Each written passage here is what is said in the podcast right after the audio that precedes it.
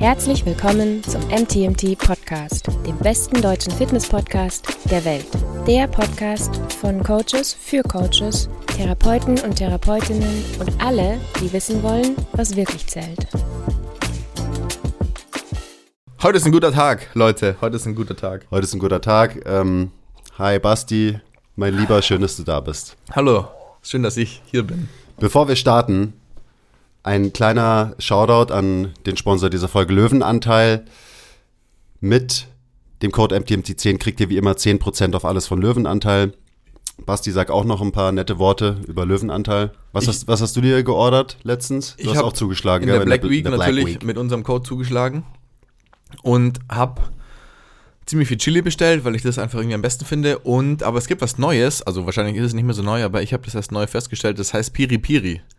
Ähm, Da hab ich ein gar nicht Top probiert. Sachen oder so. Okay. Und das habe ich mir bestellt zum Probieren. Also macht so wie der Basti und äh, bestellt euch mal ein bisschen Stuff so zum Probieren und zum Essen auch.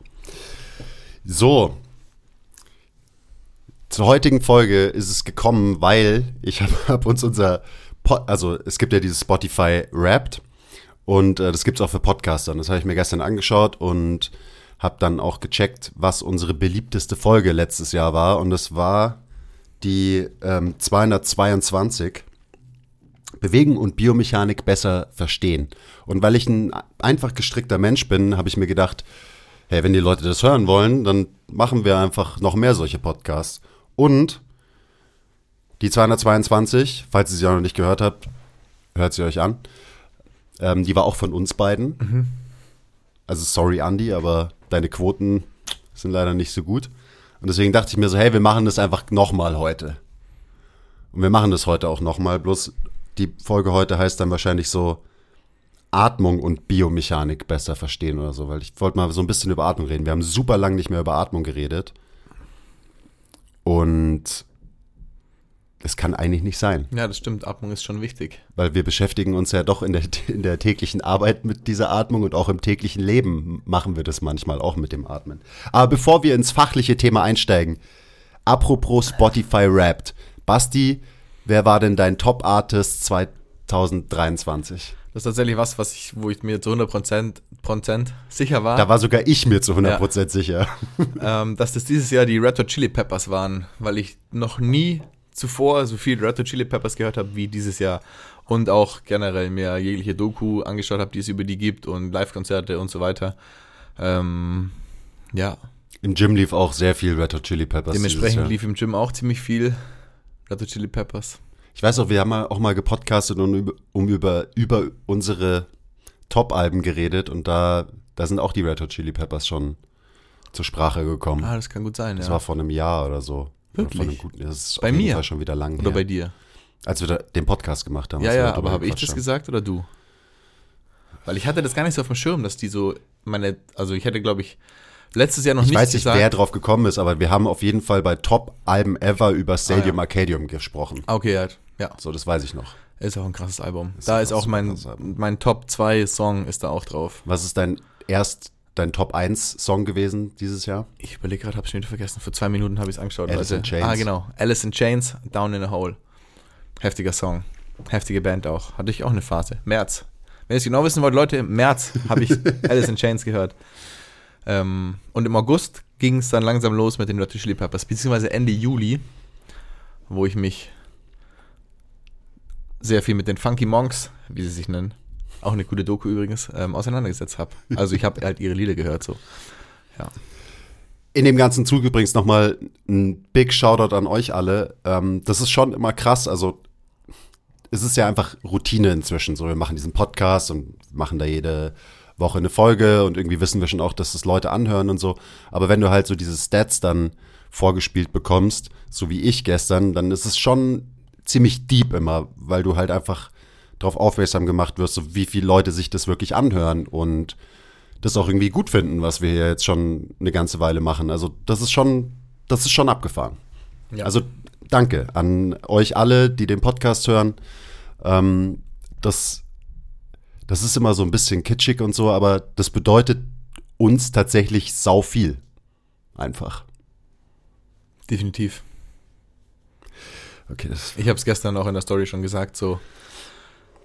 Ist schon auch verrückt, wenn man dann so diese. Also ich habe unsere, unseren Rap noch gar nicht gesehen. Also man kriegt den ja quasi auch als Host, wenn ich das richtig verstanden habe. Genau, ja, genau. das ist- also nicht nur als Konsument, sondern auch hab. als Produzent quasi. Ja. Und da stehen dann ja auch nochmal so die Minuten drin und welche Folgen und bla bla bla. Das habe ich noch gar nicht gesehen, aber ihr habt fleißig eure Rückblicke geteilt.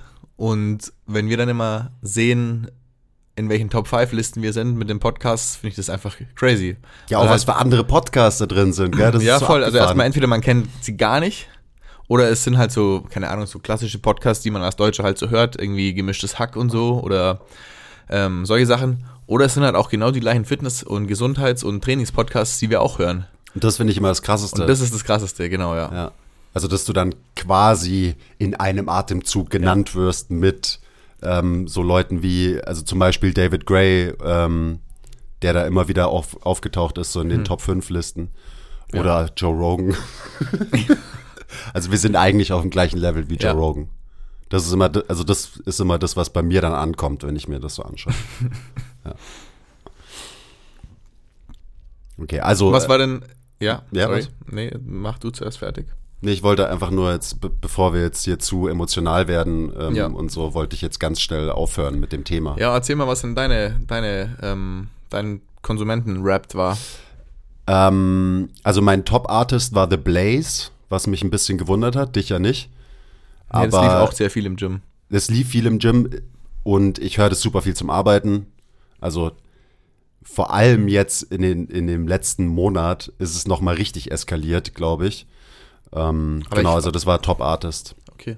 Ich bin mir immer, ich weiß immer nicht, ob das so, was, was in den letzten Wochen noch ähm, gehört wurde, noch so mit reinrechnet oder ob es halt wirklich nur so bis so Anfang November geht und so. Weißt du, wie ich meine? Wie, wie aktuell das Ganze ist oder wann das quasi rausgerechnet wird und dann halt irgendwann ausgespielt wird, ist ja auch egal. Weiß man nicht. Ja. Aber das war auf jeden Fall mein, mein Top-Artist. Mein Musikhörverhalten hat sich krass verändert, auf jeden Fall dieses Jahr im Vergleich zu den Jahren davor. Ähm, und mein Top-Song war All My Life von Lil Durk featuring J. Cole. Das wäre auch mein Tipp gewesen, tatsächlich. Ja. Und äh, der Rest bleibt geheim, außer ihr wollt unbedingt den Rest auch noch wissen, dann äh, können wir mal eine extra Folge drüber machen, Herr, Ba- Herr Basti und ich, über Musik und so. Hatten wir eh schon mal, gell? Ja, es genau, ist, die, die ist, auch, ist auch immer beschrieben geil. hast. Gut, so viel zu ähm, allen Spotify Rap.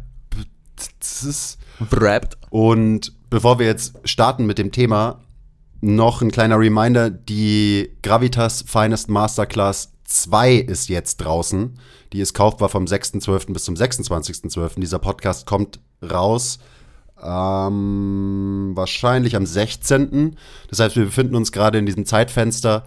Ähm, ich will da jetzt gar nicht so viel drüber erzählen, ähm, außer dass es ein, ab, eigentlich ein absoluter No-Brainer, weil äh, was man da an Informationen und Content bekommt für extrem wenig Geld, ähm, ist lächerlich eigentlich.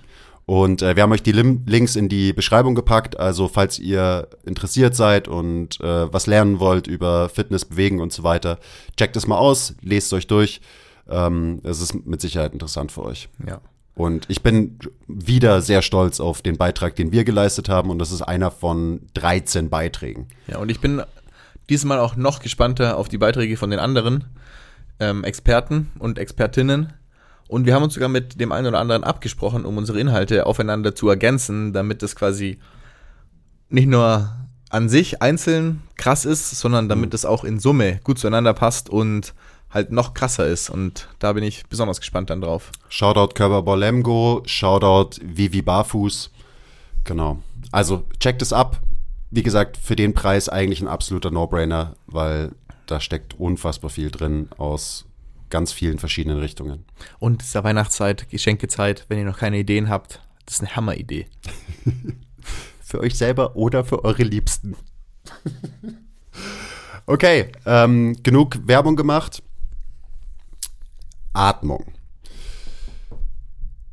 Generell ist es so, das sage ich auch nicht zum ersten Mal, ich habe so ein bisschen das Gefühl, dass Atmung so das neue Gimmick, das nächste Gimmick, der neue Trend ist in der Fitnessbranche. Und da habe ich was dagegen, weil Atmung und das alles, was dazugehört, das ist kein Gimmick. Das ist ein wichtiges Thema und dementsprechend muss man das auch sinnvoll behandeln.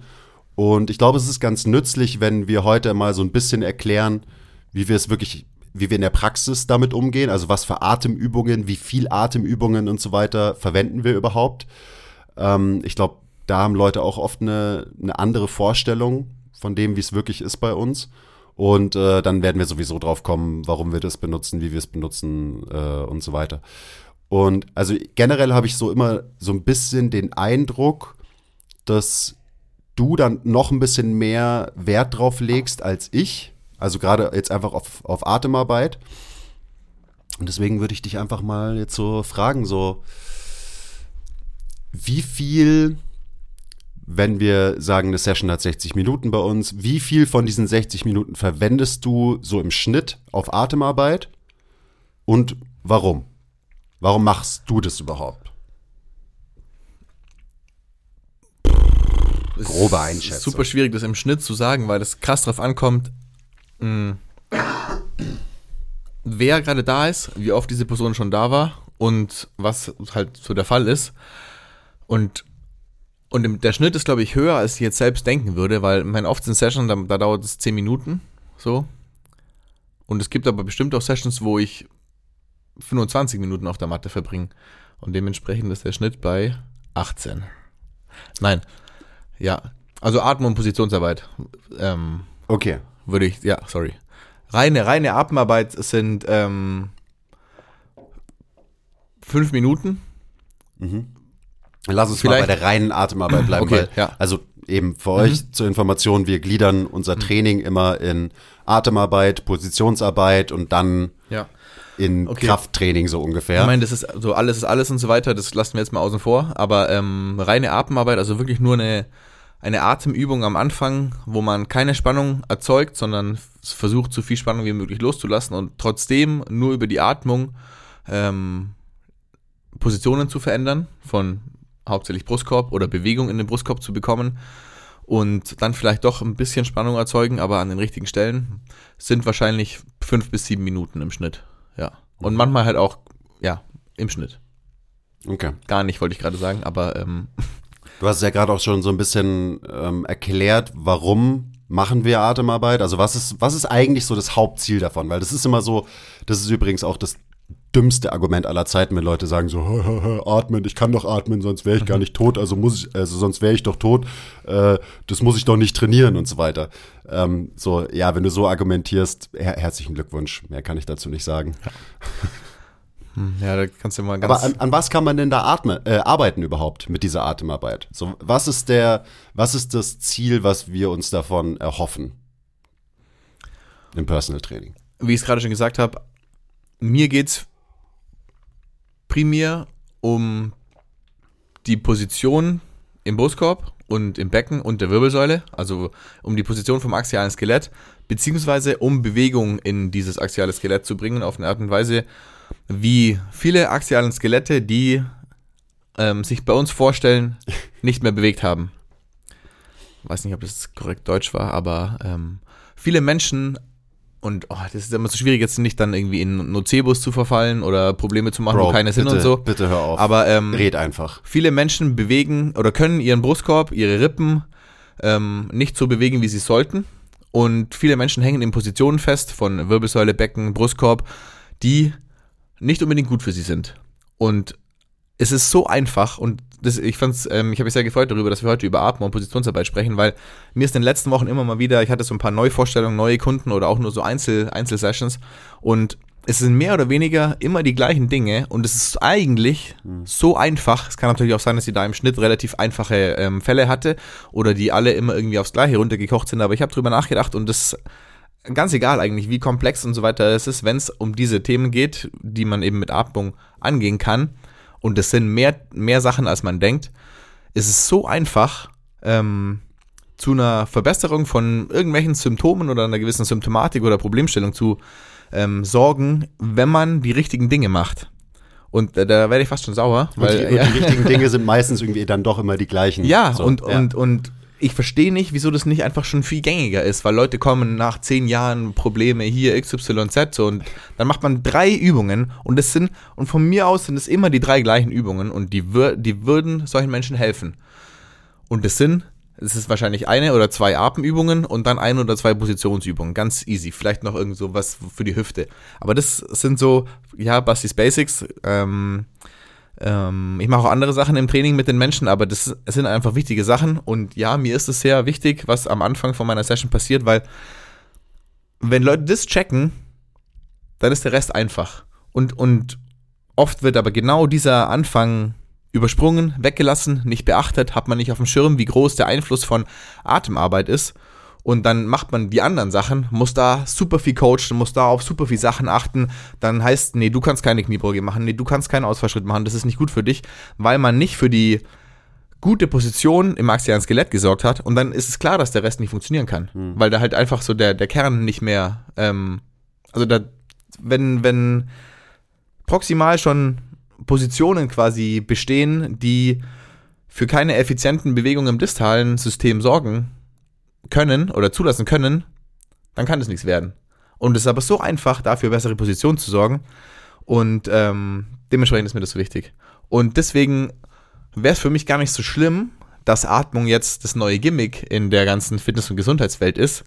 Aber was aus Atmung gemacht wird, das ist ein Problem. So, weil wenn man, wenn man das richtig machen würde, dann wäre es auch nicht so ein Gimmick, sondern dann wäre es Standard, weil es ja so einfach ist. Also überspitzt gesagt.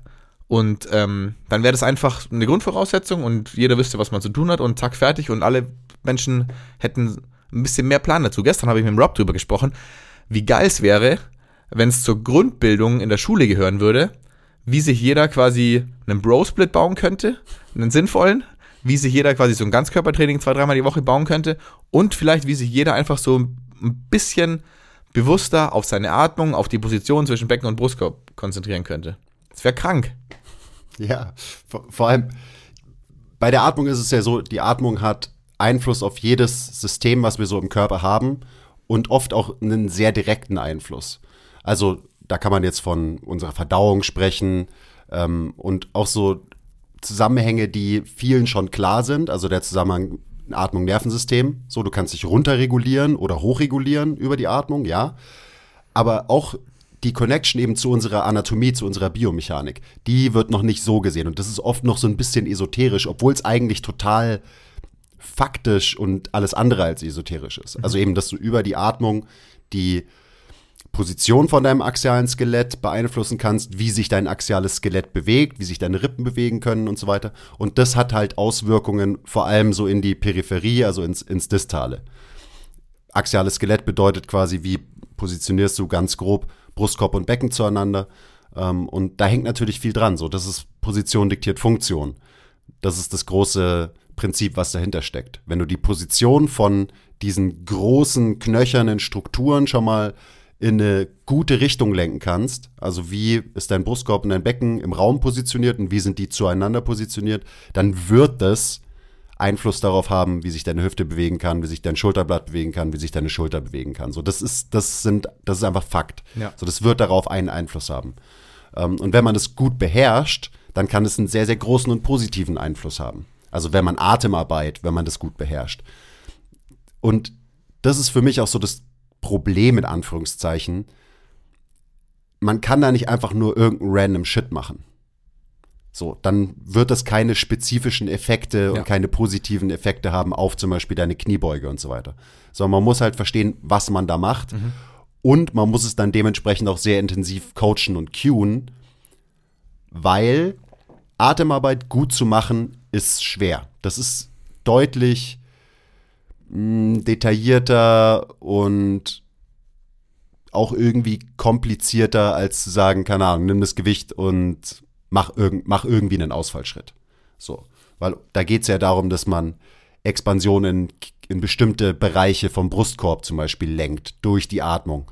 Und das kann man, wenn man die richtige Position dafür findet, kann man das machen. Und dann erweitert man Bewegungsoptionen im Brustkorb zum Beispiel oder man ähm, geht das Ganze andersrum an und sagt, ich will da Kompression erzeugen und der Ablauf ist immer gleich. Und dazu musst du halt die ganzen Grundprinzipien mal gecheckt haben. Die Grundprinzipien von eben, welche Position diktiert denn welche Funktion, in welcher Position kann ich wo Expansion im Brustkorb kreieren ähm, oder auch im Becken und so weiter und so weiter. Also es ist so, für mich ist die Atmung deswegen auch erstmal wichtig für das grundsätzliche biomechanische Verständnis, dass man einfach besser versteht, wie unser Körper sich halt bewegt. So, dafür ist die Atmung erstmal super wichtig. Das heißt, als ähm, theoretischer Background für ein Verständnis für Bewegung und dann als Ableitung davon aber eben auch de, die praktische Ableitung, dass man wirklich spezifische Interventionen nehmen kann, ähm, wo man eben an Positionen arbeiten kann, wodurch man an, automatisch auch an Bewegung arbeitet und Bewegungsoptionen. Man aber auch super spezifisch zum Beispiel sagen kann, okay, du bist da und da in der Schulterbeweglichkeit eingeschränkt, dann machen wir diese Atemintervention, fördern Expansion in diesem Bereich und dann kann sich deine Schulter besser bewegen und so. Und das ist schon, das ist schon geil. Das ist schon abgefahren. Ja. Also auch so, das ist ja dann auch so ein bisschen so ähm, Voodoo-mäßig, Zaubertrick-mäßig, dass du halt äh, jemanden mit fünf Atemzügen auf einmal seine Rotationsfähigkeit in der Schulter um 20 Grad verbessern kannst oder so. Ja. Und dann, aber genau deswegen auch wiederum nicht, sondern nur, wenn man es halt, also nur wenn man das erste Mal Kontakt damit hat und es noch nicht so ähm, greifen kann oder noch nicht so versteht, wie biomechanisch faktisch das eigentlich quasi erklärbar ist, was da passiert. Und das ist für mich so crazy, weil das ist für mich diese Schnittstelle zwischen, du hast gerade Esoterik gesagt oder Voodoo und, und da wirklich faktisch von mir aus evidenzbasiert, wissenschaftlich, biomechanisch überprüfbaren ähm, Arbeitsweise ist. Und äh, das finde ich super geil, weil dann gibt es auch so, so Parallelen wie, keine Ahnung, ähm, weiß nicht, so im Yoga sagt man, öffne dein Herz oder mach hier so, mach vorne auf und so weiter für Leute, die compressed sind. Und das hat dann wiederum einen positiven Einfluss auch auf deine, auf deine Psyche und so weiter. Und ja klar, das ist fucking Anterior Expansion am Ende so, öffne ja. dein Herz und ähm, hat dann wiederum was mit, mit Körperposition zu tun, mit deiner Haltung, du wirst drei Zentimeter größer, wenn du wirklich lernst, ähm, nach vorne rein zu, zu expandieren und für mich ist das so eine, eben so eine Schnittstelle, dass halt an allem was dran ist. Egal wie man es beschreibt, egal ob es esoterisch ist, Voodoo oder, oder einfach biomechanisch faktisch. Und deswegen ist Atmung so gut und natürlich einfach, aber also simple but not easy, weil wie du sagst, so man muss erstmal so ein paar Dinge verstehen und sehen, um dafür zu sorgen, was der richtige Atemdrill ist. Ja. Ich habe meinen Faden verloren. Das hat niemand gemerkt. Ähm, ich gebe dir wieder einen Faden. Was sind denn die, und jetzt, wir lassen Positionsarbeit weg. Mhm. So, okay? Was sind die Sachen, die jedem gut tun, wo du sagst so, hey, das ist doch nicht so schwer, Mann. Wieso hat es noch niemand mit dir gemacht oder ausprobiert? Mhm. Also was sind so, ich sage jetzt mal, Skills, die du über Atemarbeit den Leuten beibringen kannst? Und was sind vielleicht auch klassisch Übungen, die du mit vielen Leuten machst, weil sie ihnen diese Skills vermitteln, die am Ende irgendwie für jeden Menschen wichtig sind?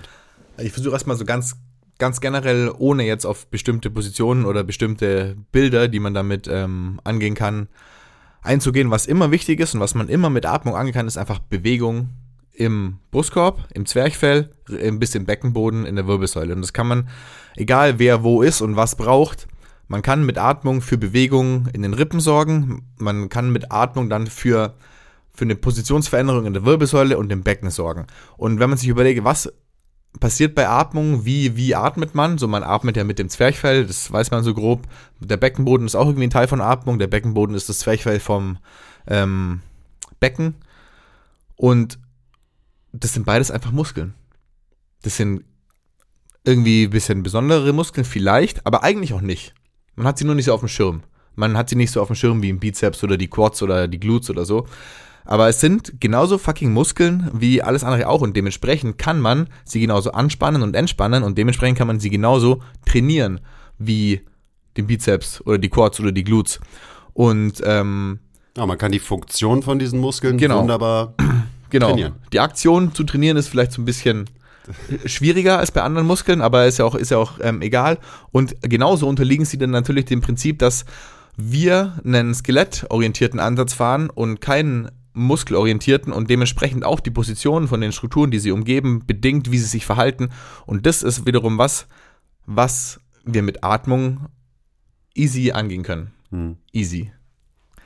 Ähm, genau, und das mache ich mit jedem Menschen am Anfang vom Training. Außer man hat jemanden, der das schon häufig gemacht hat, wo man weiß, okay, wenn ich dem jetzt bei der nächsten Übung sage, hey, geh in die Position, dann atmet die Person einmal aus, ist in der Position, dann kann man loslegen. Fair. Oder man hat eine, oder keine Ahnung, ich habe das Gefühl, manchmal ich sitze auf dem Eco-Bike und bewege mein Becken und meinen Brustkorb so durch, dass ich danach irgendwie neutraler bin. So.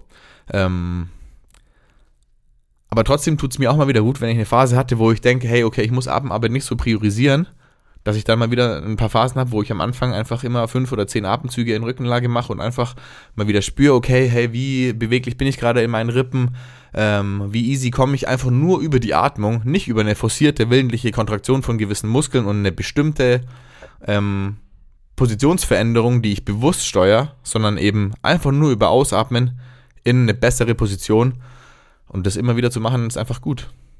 Okay, dann fasse ich das nochmal so ein bisschen zusammen. ich habe mir schon ein bisschen Sorgen gemacht vor dem Podcast, weil ja.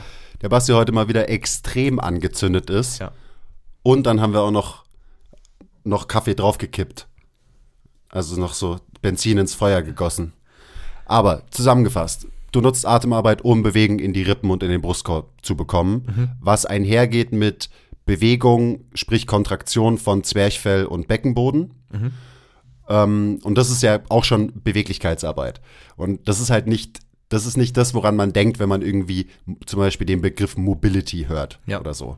Aber Bewegungsoptionen es ist total sinnvoll, dass wenn man jetzt einfach unspezifisch, nicht irgendwie, ich will einen Spagat lernen, sondern ich will einfach, dass dieser Mensch beweglicher wird, dass der mehr Bewegungsoptionen hat, dass man von innen nach außen denkt.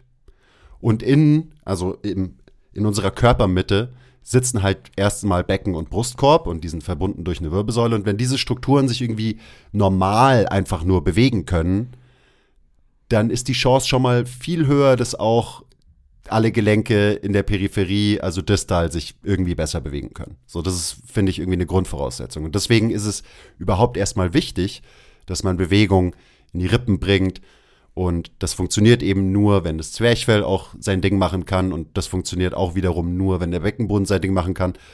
Hat ja auch viel mit, mit unserem Druckmanagement, mit unserem internen Druckmanagement zu tun. Ähm, man muss sich das ja so vorstellen, so was sind wir Menschen überhaupt? Am Ende sind wir mit Flüssigkeit gefüllte Säcke, so ungefähr.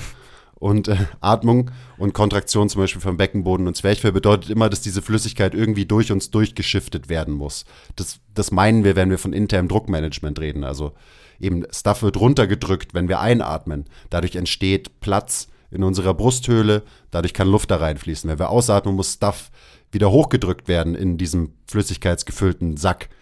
Ähm, dadurch atmen wir aus und so. Und deswegen Atmung an sich, wenn man das spezifisch und gezielt einsetzt, ist Mobility-Training für Becken und Brustkorb und alle Strukturen am Ende des Tages, die da dranhängen.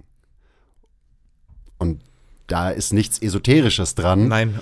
Äh, das, ist, das ist eben einfach nur kalte, harte Anatomie und Biomechanik. Ja, und, und, und, das, und das sage ich so oft dazu, weil es mich immer so nervt, wenn eben Atmung zu einem Gimmick gemacht wird. Mhm. Wenn irgendwelche Begriffe verwendet werden, die das Ganze zu so einem esoterischen, ähm, keine Ahnung was, Räucherstäbchen-Thema machen. Ja. Weil für mich ist es das nicht. Das ist einfach ein ganz, ganz wichtiger Teil von unserer äh, Physiologie und ein ganz, ganz wichtiger Teil von, wie bewegen wir uns überhaupt. Ja. Und deswegen funktioniert aber auch viel von diesen ganzen Räucherstäbchen-Sachen, weil es halt auch ja, faktisch halt einfach nachweisbar ist, dass, weil es einfach, also das, was du gerade beschrieben hast, ist halt auch Physik.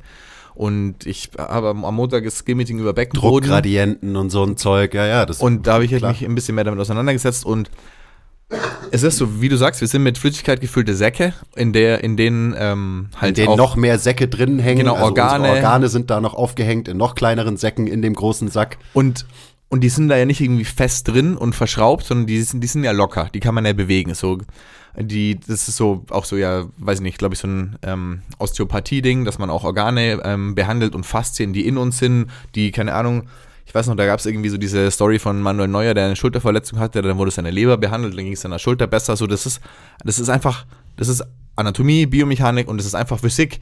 Wenn wir einen schnellen Schritt nach rechts machen oder drei Schritte, so dann dann schwingt es, dann schwingen unsere Organe quasi nach in diese Richtung. Das heißt, wir brauchen dann irgendwie so ein bisschen mehr Spannung in der rechten App-Wall wahrscheinlich, damit die da nicht rausfliegen. Jetzt, also wenn da jetzt offen wäre, dann würden die da rausfliegen, weil das ist eine gewisse Beschleunigung, die in diese Richtung entsteht und eine gewisse Ist es eine Fliehkraft? I don't know, keine Ahnung, aber ähm, ihr wisst, was ich meine. Die müssen auch wieder gebremst werden. Wir beschleunigen das, die müssen gebremst werden. Schwerkraft ist ein Faktor, alles zieht irgendwie nach unten. Das heißt, bei der Atmung ist es auch ein Faktor ähm, zwischen Zwerchfell und Beckenboden, dass halt diese Organe hoch und runter mitbewegt werden. Ganz klein bei Ruheatmung, bei ähm, bisschen tieferer und schnellerer Atmung ein bisschen mehr. Wenn wir die Kniebeuge machen, dann beschleunigen unsere Organe quasi nach unten, dann muss der Beckenboden die auffangen und wieder mit nach oben katapultieren. So, das ist einfach Physik. So, die Schwerkraft wirkt auf uns, genauso wie wir in die Hocke gehen und uns vom Boden wieder hochquälen müssen, müssen wir das auch mit unseren Organen machen, auch wenn die irgendwie in uns hängen. Also deswegen ist so, ähm, das ist ganz faktisch. Und trotzdem wird aber, wie du oft, ähm, wie du gesagt hast, oft so ein Ding draus gemacht, ach, das, das ist doch nur Gelaber. So, jetzt, ja, jetzt wollen die wieder was über Atmung erzählen. So, und das, und das meine ich mit, das ist eigentlich so einfach. Weil es, weil es ist genauso, also es ist natürlich nicht einfach, es ist ultra komplex, aber ähm, genauso wie sich das alles verhält ähm, und wie das faktisch zu erklären ist, kann man das halt auch im Training faktisch bewegen und Bewegung in Genau, die inneren Organe bringen. Man kann es ganz gezielt Geschmeidig halten. durch Übungen. ja, genau. Und das ist ja so eine Sache, also jetzt gerade so das, was du, worüber du jetzt kurz geredet hast, dieses interne Drucksystem, das wir haben, darüber redet ja niemand. Aber das ist ein integraler Bestandteil von der Art und Weise, wie wir uns bewegen. Ja. Ist das Stuff in uns drin sich mitbewegt und auch dafür sorgt, dass wir Momentum gut nutzen können und so weiter. Also das ist, das ist passiert nicht nur einfach so nebenbei. Das ist nicht unbedingt ein Nebeneffekt von muskulärer Aktivität, weil wir denken ja immer, wenn wir über Bewegen denken, klassischerweise, okay, welche Muskeln sorgen dafür, dass ich mich wohin bewege? Aber ein weiterer Teil, über den niemand auch nur nachdenkt, ist so, hey, wie werden denn meine, die Flüssigkeit in meinen Körper, wie wird, wie, wie wird die denn rumgewirbelt und bewegt? Und gerade eben bei schnellen Bewegen, bei Sprüngen und so weiter, da ist es halt ein Faktor, so, das ist ein Player. Ähm, und ich versuche da mehr drüber zu lernen. Es ist schwierig, weil es auch einfach sehr, sehr wenige Quellen gibt. So, da, da gibt es nicht viele Leute, die da überhaupt hinschauen, sich damit äh, beschäftigen. Aber es ist definitiv ein Player und deswegen ist es ja auch total klar, dass deine Atmung irgendwie einen Einfluss auf deine Verdauung hat. So, logisch. Deine Speiseröhre geht durch dein Zwerchfell durch. So, wenn dein Zwerchfell irgendwelche komischen Sachen macht, dann kann es zum Beispiel sein, dass du Sodbrennen bekommst. So, na natürlich gibt es da einen Zusammenhang. Wenn, äh, wenn sich deine ganzen inneren Organe nicht gut bewegen durch Atmung, weil jeder Atemzug ist ja auch immer quasi eine, eine innere Massage, so, weil eben deine Gedärme ho sich hoch und runter bewegen in einem gewissen Rhythmus und so weiter. Natürlich hat es was mit deiner Verdauung dann zu tun, mit deiner Peristaltik und so weiter. Also es sind alles so Zusammenhänge, die, die kann man nicht wegignorieren. Es, die sind komplex und ich verstehe die auch nicht direkt, aber ich verstehe, dass es da auf jeden Fall diese Zusammenhänge gibt. Und das ist, glaube ich, schon mal das Wichtigste, dass man das immerhin mal respektiert und dann auch wieder akzeptieren kann, hey, ich, ich weiß nicht alles. Ich habe nicht den kompletten Plan, wie Bewegen funktioniert, aber ich weiß immerhin so, okay, da gibt's auch noch so ein System, das irgendwie ganz, ganz wichtig ist. Ähm, und dann kann ich da über Zeit mehr drüber lernen. Ähm, und trotzdem, auch wenn du es nicht verstehst, beeinflusst es deine Philosophie und dann auch deine praktische Arbeit am Ende des Tages. Weil du eben weißt, so, für was Atmung zum Beispiel einfach alles wichtig ist. Und dann sorgt es natürlich auch dafür, so, ist es eine Priorität für dich in deinem Training? Also sagst du, hey, ich nehme mir fünf Minuten Zeit, um auf die Atmung einzugehen mit meinem Kunden? Oder sagst du so, Atmung und Schmatmung, ich nutze die fünf Minuten für Bizeps Curls? Ja. Schon wichtig. Okay, also wir haben, du willst Bewegen in die, in die Rippen und in den Brustkorb bringen.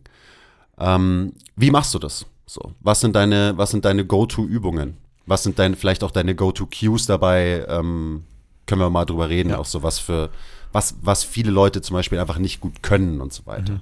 Meistens, also meine Go-To-Atemübung, weil es die ist, die ich wahrscheinlich zu 95% verwende, ist Atmen in Rückenlage, Supine Breathing. Ähm, also ist es am Ende einfach wirklich Das nur Atmen in in Rückenlage. Rückenlage. Die Person liegt auf einer Matte, auf dem Rücken und die Füße sind leicht, sind, sind aufgestellt. Einfach flach auf dem Boden. Aber die, die können von der Distanz her so stehen, dass es angenehm ist und ähm, da muss die Person auch auf überhaupt nichts achten, sondern wirklich einfach nur auf dem Rücken liegen, die Füße aufstellen, Hände neben sich und ähm, dann schaue ich mir erstmal ein paar Atemzüge an und schaue, was passiert oder vielleicht auch eher, was nicht passiert. Und äh, dann Was sollte denn passieren? also ich würde halt, wie gesagt, gerne ähm, Bewegung in den Rippen sehen, Bewegung ähm, im Brustkorb. Ich schaue mir an, Was für eine Bewegung? Also eine, im Idealfall eine Expansion bei der Einatmung in alle Richtungen und ähm, bei der Ausatmung ein mehr oder weniger gleichmäßiges Schließen von dieser Expansion wieder. Ähm, was auch bedeutet, wenn die Person dann, also na, und dann sage ich, okay, jetzt atme mal ein bisschen tiefer, weil oft, wenn Leute sich auf den Rücken legen, noch nie irgendwas mit Atmung gemacht haben oder da keinen Bezug dazu haben oder da sich vielleicht auch erstmal fragen, so, hey, fuck, ich bin jetzt im Training, wieso soll ich mich jetzt auf den Rücken legen und atmen? Ähm, ist es so eine, eine relativ flache Atmung, so aber noch nicht so eine endgradige Ausatmung, eine tiefe Einatmung durch die Nase. Und dann sind die ersten Cues, die ich gebe, okay, atme durch die Nase ein und atme durch einen leicht geöffneten Mund aus, als ob du es in den Spiegel anhauchen würdest oder eine Brille zum Beschlagen bringst. Und das ist dann noch ein bisschen weirder, weil man sich total dämlich vorkommt, wenn man den Mund so offen hat und Genau, dann ausatmet. Neben dir sitzt Aber- der Basti und Genau. glotzt dich an, wie Ja, das du auf, am- dem, auf dem Boden liegst. Das ist wahrscheinlich atmest. das geringste Problem, aber bei uns, wenn dann noch irgendwie ein Praktikant dabei ist und das Gym voll ist mit nochmal zehn anderen Menschen, das ist dann eher so das Problem. Oder wenn Leute das in ihren Commercial Gyms machen sollen, so. Ist Schon, ist schon eine, Hemm, eine Hemmschwelle, die ähm, gar nicht so easy ist, einfach so loszulassen für Menschen, die das machen. Aber ist ein anderes Thema. Ja, aber Ähm, al- als guter Coach muss man eben dafür sorgen, Ja. Mhm. dass man auch diese Hemmschwelle abbaut. So gut- Und so ich sag, geht. ich sag auch meistens, äh, keine Ahnung, wie pädagogisch, psychologisch wertvoll das ist, aber es, es scheint zu helfen. Ich weiß, du kommst dir jetzt sau dumm vor dabei und es fühlt sich weird an, aber es macht einfach trotzdem bitte, okay? Ist egal, alle machen das super so. oft, ist einfach ganz, ganz offensichtlich direkt das auszusprechen, Ja, was der genau. Mensch sich gerade denkt. So. Und ähm, dann schaue ich mir nochmal an, was dann passiert oder eben nicht passiert und wie viel Bewegung in die Rippen kommt. Und meistens kommt dann so ein bisschen mehr ähm, Bewegung in die Rippen über diese volle Ausatmung. Also erstmal über die Einatmung, weil um voll auszuatmen, musst du auch erstmal verhältnismäßig tief eingeatmet haben. Ich denke mal eher andersrum drüber nach. Man kann erst richtig einatmen, wenn man mal ganz ausgeatmet hat. Ja, Aber mhm. klar, auch, geht, also es, in beide äh, Richtungen. Henne und Ei und so, da, ähm, bin ich, wollte ich dich auch noch fragen und lass uns die hinten anstellen, aber ähm, was dir mittlerweile wichtiger ist, die Ausatmung oder die Einatmung, aber da reden wir jetzt, warte, gleich drauf, drüber, ja. ähm, und dann schaue ich mir eben die Rippen an und wenn die sich dann immer noch nicht so bewegen, wie ich mir das vorstelle, ähm, was ich gerne sehen würde, ist eben diese 360-Grad-Expansion. Mm, Dann sage ich der Person entweder selbst, hey, leg mal deine Finger um deine Rippen oder ich nehme erstmal meine Finger ähm, um und leg sie von oben auf die Rippen und versuche die so ein bisschen zu führen, die Rippen. Also eben diese, dieses Schließen der Rippen vorne ähm, oder vorne und seitlich so ein bisschen zu guiden, dass da mehr Bewegung in die unteren Rippen reinkommt. Ähm, also dadurch mehr Bewegung in den Brustkorb, weil oft ist es, vielleicht hilft es, wenn, wenn wir so mit so einem Fehlerbild anfangen, oft ist es was, wo im Worst Case gar keine Bewegung passiert. Also eine Person atmet ein, aber der Brustkorb bewegt sich einfach null. So, und das ist dann, Der Bauch wölbt sich vielleicht bei der Einatmung raus, aber die, die Rippen bleiben eigentlich Genau. total rigide. ja.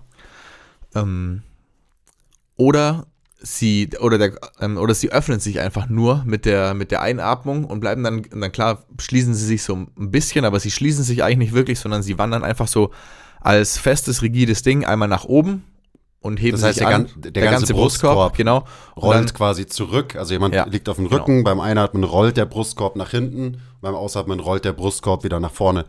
Und das ist ein ganz wichtiger Unterschied. Das wäre eine Orientierung vom Brustkorb. Das heißt, die ganze Struktur orientiert sich irgendwo hin. Und was wir aber haben wollen, was eine echte Expansion im Brustkorb und in den Rippen ausmacht, sind die relativen Bewegungen. Das heißt, kann der, Ja. können die Rippen sich gegeneinander bewegen, kann der Brustkorb sich in sich bewegen. Ja. Als, und eben nicht nur als ein Block. Weil eigentlich ist der Brustkorb super dynamisch und beinhaltet super viele Gelenke. Ähm, also eben die Wirbelkörper sind mit den Rippen verbunden, über Gelenke und so weiter und so weiter. Die, die Rippen können miteinander interagieren, mit der Wirbelsäule interagieren, bla bla bla bla. Also theoretisch gibt's da ganz, ganz viele Bewegungsoptionen, die aber ganz viele Leute halt überhaupt nicht nutzen. Ja, und deswegen, ich tue mir gerade super schwer, das rein ähm, nur über Audio zu erklären, ohne das an einem Brustkorb faktisch zu zeigen, aber Ja. diese relativen Bewegungen sind, sind die, die, da wo die Money ist, und die sieht man häufig erstmal nicht. Und manchmal ist es durch ein bisschen erklären und guiden mit den Fingern oder taktiles Feedback oder einfach nur sagen, hey, atme mal ein bisschen mehr hier und da, streckt man die Arme zur Decke, ist es relativ leicht, da schnell wieder Bewegung reinzubringen, manchmal auch absolut gar nicht. Und es braucht Zeit und viele Wiederholungen, ähm, viele Atemwiederholungen, allein um dann Bewusstsein, Bewusstsein herzustellen. Aber so dieses, das Brustbein bleibt da, wo es ist, und die Rippen schließen sich. Das ist für mich immer so ein bisschen so ein Anhaltspunkt mhm. ähm, für diese relative Bewegung. Wenn nicht das Brustbein sich mit ähm, den Rippen bewegt ähm, oder, oder eben der Unterrücken quasi sich einmal noch weiter vom Boden abhebt und dann wieder absinkt, das sind für mich so die Zeichen, dass da eben relative Bewegung passiert. Und irgendwann kriegt man auch so einfach so ein, ähm, ein Gefühl oder ein Auge dafür, wie eben was in dem, in dem Sack, der vor uns liegt, einfach passiert. Und ich finde, Brustbein ist, ist ein total wichtiger Anker, ja. weil eben, wenn das Brustbein jetzt nicht krass nach oben oder nach vorne kippt oder irgendwo hinkippt und trotzdem du eine Expansion siehst, dann deutet es ja offensichtlich darauf hin, dass relative Bewegungen im Brustkorb passieren. Ja. Dass die Rippen eben um einen Fixpunkt in Anführungszeichen Brustbein herum rotieren. Mhm. Und wenn du es nicht kannst, dann werden eben Brustbein und Rippen sich immer irgendwie einheitlich in irgendeine Richtung bewegen, aka ja. orientieren. Ja. Und also ein so ein ganz prominentes Zeichen sind halt so krass ähm, geöffnete, geflärte Rippen, dass wenn eine Person auf dem Rücken vor dir liegt und ähm, da liegt ja so, äh, weiß nicht, entweder ist ein enges Shirt oder das T-Shirt liegt dann so drauf und dann sieht so aus, als ob man mit den Fingern von unten in den Brustkorb reingreifen kann. Und könntest du auch. Äh, kann man auch. Leuten. Also und, und oft ist es auch, das ist ein hilfreicher, das ist ein, ein hilfreicher Cue oder ein, ja. ein, Tool, wenn dann geht man hin mit den Fingern und sagt, hey, pass auf, das, was ich jetzt gerade mache, ich kann hier unten in deinen Brustkorb greifen. So, wenn wir fertig mit der Übung sind, dann will ich das nicht mehr können. So, dann bist du da, dann bist du dazu. Dann, dann bist du ein Zylinder. Und dann kommt so diese Zylinder-Analogie ins Spiel, dass man. Ich habe schon die ganze Zeit gefragt, wann wir endlich vom Stack anfangen genau. zu reden, weil das ist natürlich ein ganz, ganz wichtiges ja. Element. Und ähm, das hilft, um, um, den Leuten bewusst zu machen, ah ja krass, irgendwie hänge ich gerade da. Und wenn ich jetzt einatme, dann passiert nur eine weitere Öffnung. Vielleicht ziehe ich meine Schulter nach oben. Aber hier unten passiert gar nicht so viel. Kann ich dann ähm, in meine Seite atmen? Kann ich denn in meinen unteren Rücken atmen? Und natürlich kann man da nicht reinatmen, weil da keine Lungen sind, aber man kann quasi mit dem Zwerchfell, was ja ein Muskel ist, die Innereien dahin schieben. Und das ist auch so. Atme in den Bauch, geht natürlich nicht. Atme in den Rücken, atme ins Becken, geht nicht. Aber schieb deine Innereien dahin, das geht. Und das ist damit gemeint. so. Genau. Und ähm, nur damit wir nicht immer nur von zu viel Extension sprechen, sondern es gibt natürlich auch das Gegenteil, dass man verhältnismäßig geschlossene Rippen sieht ähm, und eine Person aber das, ähm, den Pump-Handle quasi nur gedroppt hält und nicht ins Brustbein atmen kann. Und der Pump-Handle ist quasi das, das Brustbein. Mm, ich wollte nur eben das Gegenbeispiel nehmen, nicht, dass die Leute wieder sagen, wir sprechen immer nur vom Extension Bias das ist auch, das ist auch ein Ding, dass Leute überhaupt nicht in ihre Brust einatmen können, im Sinne von, also unters Brustbein und eben für diese an, anteriore Expansion ähm, sorgen können, von der wir gerade schon gesprochen haben. Und das ist bei wirklich vielen Leuten ein Ding. Ein richtiges Ding ist, wenn es eine Kombination aus beiden ist, was auch vogelwild ist und ja kompliziert, Leute, aber. Die haben geflärte Rippen und ja. können aber auch nicht in die Brust atmen. Das ja. heißt, da ist dann so Kompensation auf, auf der nächsten Kompensation. Da kommt dann auch ein Timing ins Spiel, für mich so ein bisschen, gerade wenn man, wenn man das sieht und irgendwas stimmt nicht, man hat so das Gefühl, irgendwas stimmt nicht. Ähm, wenn man zu tief einatmet, ich fange jetzt einfach mal bei der Einatmung an, dann ist diese Anterior Expansion oft erst was, was quasi am Ende von der Einatmung passiert, mhm. wenn man schon quasi hier unten in den, in den, ich sag mal, in den Bauchraum und in die Rippen 360 Grad expandiert ist und dann am Ende hebt sich hier oben noch ähm, das Brustbein. Und deswegen ist es auch so wichtig, dass die Leute dann tief einatmen, weil wenn Bei jemand. Mir zu 100 Prozent so zum Beispiel. Wenn, wenn, ich hier Luft in meine Schlüsselbein-Area genau. reinbekomme, dann passiert es immer am Ende von der Einatmung. Ja. Und das ist halt wichtig, dass man da vorher nicht aufhört, weil es ja irgendwie dann ein langer Einatmenzug ist oder Menschen nicht so fokussiert sind und dann vorher aufhören oder denken, sie sind schon da, sind es aber gar nicht.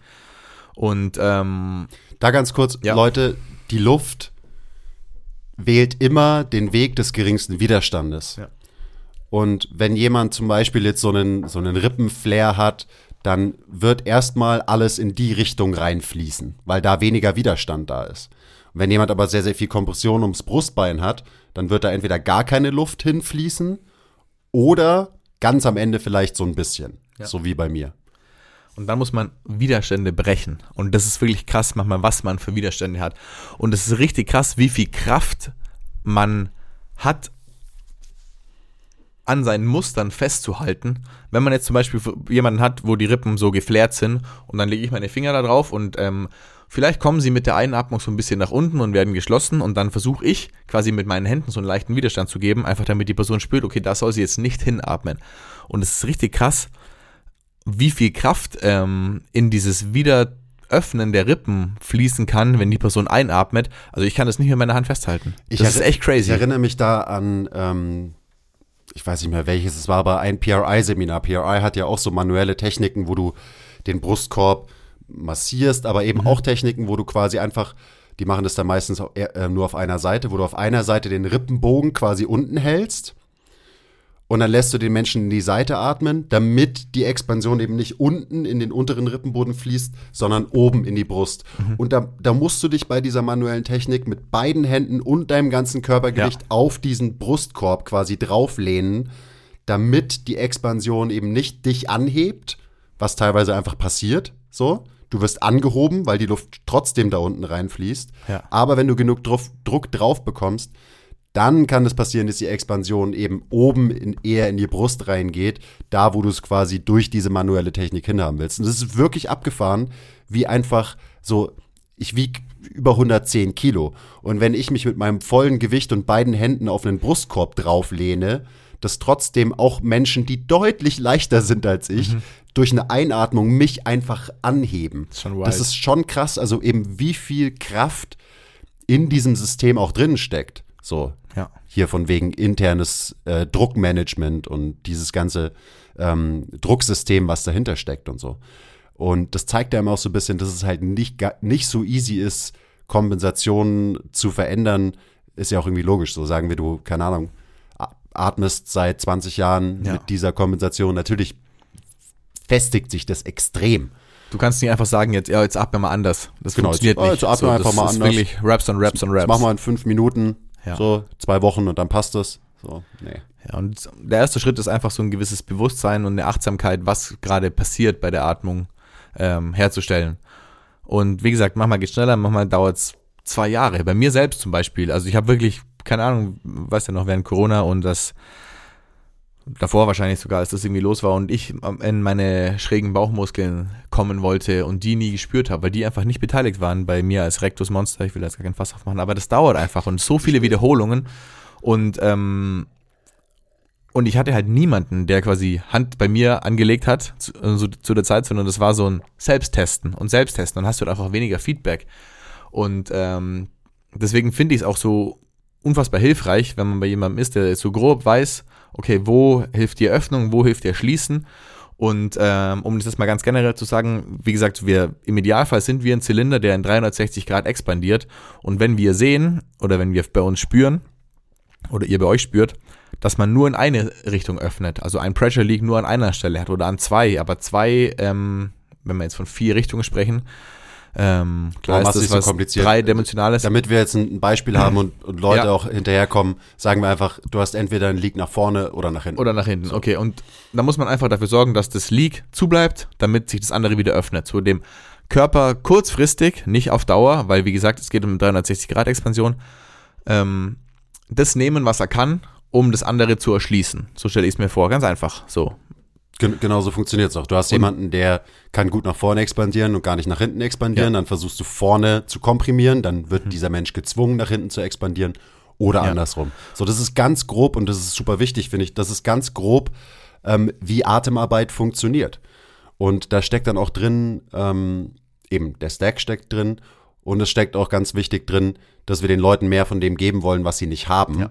Sprich, einfach neue Bewegungsoptionen ihnen ermöglichen ähm, und das heißt halt einfach, wir nehmen ihnen ihre gewohnte Strategie genau. und zwingen sie dazu, dass sie quasi eine neue Bewegungsstrategie benutzen müssen. In diesem Fall bezogen auf die Atmung. Das kannst du, das Prinzip kannst du ja auch auf ganz viele andere Bewegungen. Und das ist halt so mehr oder weniger die grundlegendste Ebene.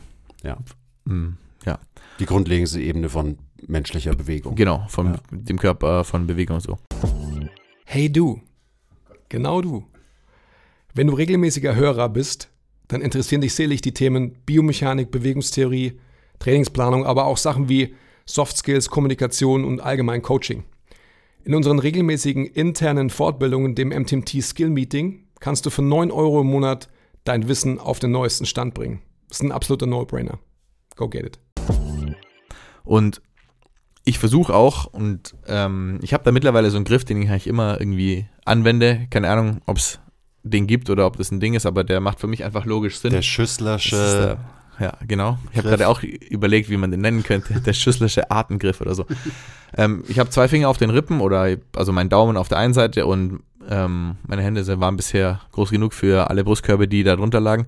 Ähm, da liegen die Finger drauf und meine ähm, anderen beiden, meine, die Finger meiner anderen Hand, die umschließen von einer Seite die Seite vom, vom Bauch mehr oder weniger oder ganz knapp unter den unteren Rippen und ähm, den unteren Rücken. Und dann habe ich quasi eine 360-Grad-Umfassung. Klar, eine Seite ist offen, aber da passiert mehr oder weniger das, was auf der anderen Seite passiert. Und ähm, das ist für mich einfach wichtig, um, zu, um auch zu spüren, was passiert. Weil klar, man sieht eine gewisse Bewegung, aber Leute haben T-Shirts an, man sieht nicht genau, was unten Mhm. auf der Matte passiert, unten am Rücken und so. Und da liegen meine Finger dann drin. Und ich habe da nicht viel Druck drauf und ich, ich also ich drücke nicht fest rein, klar, manchmal halte ich die Rippen fest oder so, aber ich will einfach spüren, wo die Expansion passiert oder halt eben nicht passiert und dann versuchen da, wo vielleicht zu viel passiert, zuzuhalten und auch einfach so ein taktiles Feedback zu geben, hierhin, komm hierhin, Hm. komm hierhin, so. Und das ähm, funktioniert tatsächlich ganz gut. Und dann klar, ist es eine gewisse, ähm, dann sind Leute erstmal abhängig von diesem Feedback und dann nimmt man ihnen das wieder weg und sagt, boah, jetzt spüre ich überhaupt nichts mehr. Ich so, ja, dann nimm deine eigenen Finger und dann lass deine eigenen Finger weg. Also man sollte sich dann schon auch so ähm, trainieren, dass sie das irgendwann auch ohne taktiles Feedback wahrnehmen können, wo sie gerade hin expandieren und wo nicht. Aber das, das ist einfach so eine Step-by-Step-Progression, die man da machen kann und das funktioniert ziemlich gut. Und ist auch verrückt, wenn dann, ah ja, okay, irgendwann macht es dann so Schnipp und dann, ah, jetzt check ich's, jetzt ist man da. Oder die ersten Atemzüge spürt man nichts in die Seite und in den Finger, der unten am Rücken ist, gar nichts. Und auf einmal merkt man dann so, ah, okay, jetzt kommt langsam was an, dann kommt langsam was an, dann kommt da mehr an. Und das, das irgendwie, irgendwie finde ich es crazy. Ist dann auch wieder so fast schon ein bisschen esoterisch und dann wiederum ja nicht, weil es einfach faktisch und mechanisch so ist, dass es halt über ein paar Wiederholungen passiert. Ja, du siehst es halt auch einfach. Ja. Also das ist ja auch so, wenn du weißt, wenn du genau hinschaust und auch weißt, wo du hinschauen musst, dann siehst du ja, wie sich die Bewegung vom Brustkorb in einem Atemzyklus einfach in kürzester Zeit auch verändern kann, wenn du an gewissen Dingen arbeitest. Und es können eben, es kann taktisches Feedback sein, es kann einfach ein Cue sein, es kann eine veränderte Position sein, weil auch das ist so, das ist ja auch eine extreme Low-Hanging Fruit. Ähm, der Brustkorb, je nachdem, ob wir jetzt auf dem Rücken liegen oder auf der Seite liegen, verändert er seine Form. So, das heißt, wenn wir auf dem Rücken liegen, dann werden wir quasi von oben und unten, also von unten drückt der Boden gegen, gegen uns und wir werden quasi von oben und unten gesquished. Wie so ein Pancake platt gedrückt. Und wenn wir auf die, uns auf die Seite rollen, dann passiert das Ganze auch. Aber dadurch werden wir jetzt nicht breiter von rechts nach links, sondern wir werden breiter von vorne nach hinten. Weil eben der Boden quasi gegen die Seite drückt, wenn wir auf der Seite liegen.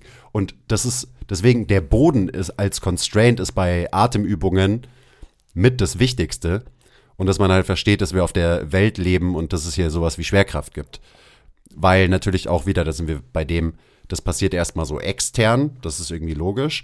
Aber wir haben eben, wir sind mit Flüssigkeit gefüllte Säcke, ähm, auch der ganze Stuff in uns wird natürlich nach unten gedrückt.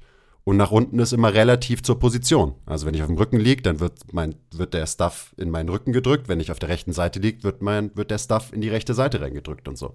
Und das beeinflusst die Form. Und das ist wirklich nicht wenig. Also ähm, ich habe da eine, auch mal eine Studie gelesen, auch so ein bisschen, weil ich mir immer denke, so, ähm, ich, ich will kalte, harte wissenschaftliche Fakten zum Thema Atmung. Also ich habe viele Studien über Atmung gelesen. Und eine davon, da wurde einfach nur studiert, wie verformt sich denn der Brustkorb, je nachdem, ich, äh, wie ich gerade lieg. Und das ist echt krass. Also der verändert seine Dimensionen signifikant. Das, da reden wir nicht nur so von so ein bisschen. Und alleine dadurch kann man ja auch wieder, da sind wir wieder beim Thema Räume schließen, um andere Räume zu öffnen. Du kannst den Boden super nutzen, um einen Raum zu schließen, um Kompression irgendwo zu schaffen und um genere äh, die, die generelle Form von, von deinem Brustkorb zu verändern. Das Ganze funktioniert, by the way, auch im Becken. Da ist es nur nicht so extrem wie im Brustkorb, weil das Becken halt deutlich weniger ähm, dynamisch ist als der Brustkorb. Aber das mal nur so am Rande. Also so das, was Atemarbeit ganz, ganz viel auszeichnet, ist einfach, in welcher Position atmen wir, wie wirkt die Schwerkraft in dieser Position auf uns, weil das eben auch bedingt, wie und wo wir uns mit Luft auffüllen, aka wo wir expandieren und wo wir komprimieren. Ja, das ist schon wild. Und ich meine, wir haben jetzt hauptsächlich über die faktische, strukturelle, biomechanische ähm, oder über den biomechanischen Einfluss von Atmung oder also Das von Atmung auf für unser mich eben auch, biomechanisches auch der wichtige, System. weil, weil ich eben, ich, ich will gar Unbedingt. nicht unbedingt die, die anderen Bereiche heute eröffnen. Über die reden wir natürlich auch in, in, Aber das sind in allen Ausbildungen und so weiter. Genau. Und natürlich kannst du die auch gar nicht voneinander trennen. Da, Das ist ja auch nochmal so ein Ding. So. Ähm, aber ja. Und alleine, das merken wir auch schon, so das faktisch biomechanische wird ja auch schon teilweise bei Atmung schwierig, weil wir zum, eben zum Beispiel dieses, diese internen Druckverschiebungen und so einfach, die sind nicht so simpel und die verstehen wir nicht so gut wie, ah ja, Muskel kontrahiert und zieht den Knochen zu dem Knochen. Ja. So. Ja, das ist schon, das ist schon echt, das ist schon ein Gamechanger, wenn man das irgendwie versteht, respektiert und anwendet, weil mit vielen Menschen, die so krass in irgendwelchen Positionen festhängen, da macht es einfach was. So das, keine Ahnung, wenn man Verlust an Optionen und Variabilität dadurch. ja, ja, genau. Und aber klar. das, das wieder zurückgewinnen und das auch, auch so auf einer Ebene zu spüren, wo man überhaupt nicht gecheckt hat, dass man irgendwas verloren hat. Das wissen, weiß, wissen Leute ja nicht so.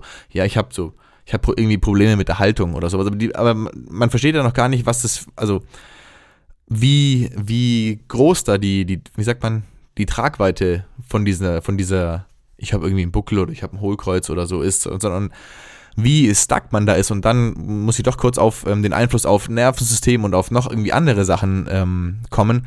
Das ist schon crazy. Und dies, dieser Einfluss von Atmung dann auch aufs parasympathische und aufs sympathische Nervensystem. Und äh, wenn Leute dann da Bewegung reinbringen und dann spüren, so, boah, ey, irgendwie fühlt sich krass an, jetzt. Irgend, irgendwas ist krass anders. Und das kann man dann auch nicht in Worte fassen und ich kann es jetzt auch nicht viel genauer beschreiben, aber gerade Beckenboden ist da echt so ein Ding. Und wenn man dann auch noch in guten Positionen hinschen lernt, dann haben Leute oft so, keine Ahnung, ich hatte neulich eine Kundin, das war crazy, die hat mich angeschaut und ich habe so eine Mischung aus Überraschen, Erstaunen und Angst in ihren Augen gesehen, als sie das erste Mal ihre Hüfte wieder loaden konnte, weil sie so, also da, keine Ahnung, da passiert einfach was, da geht ja auch so von wegen, ähm, ist ja auch egal. Auf jeden Fall war es Nee, crazy. Ist nicht egal. Ja, so, ähm, ich wollte jetzt irgendwie kurz Polyvagaltheorie, Vagusnerv, alles, was da ähm, ins Becken runtergeht und man für eine Expansion im Becken sorgt. Und wenn man das wieder kann, dann das fühlt sich einfach crazy an für den Körper, wenn man das halt lange, lange nicht hatte.